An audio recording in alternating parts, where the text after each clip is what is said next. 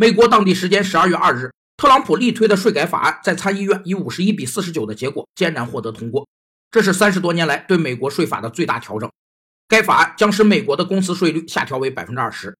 有分析人士认为，减税的大部分收益都将由高收入人群获得。夏慎经济学认为，政府减税和提供经济上的优惠政策将可改善经济整体，最终使社会的贫困阶层人民也得到生活上的改善。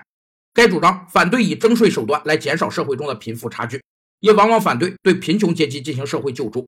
特朗普就是这么认为的。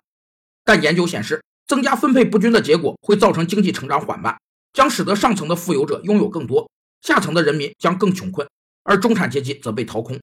这种经济学政策只会鼓励上层富有者去掠夺其他人的财富，造成民主力量变弱。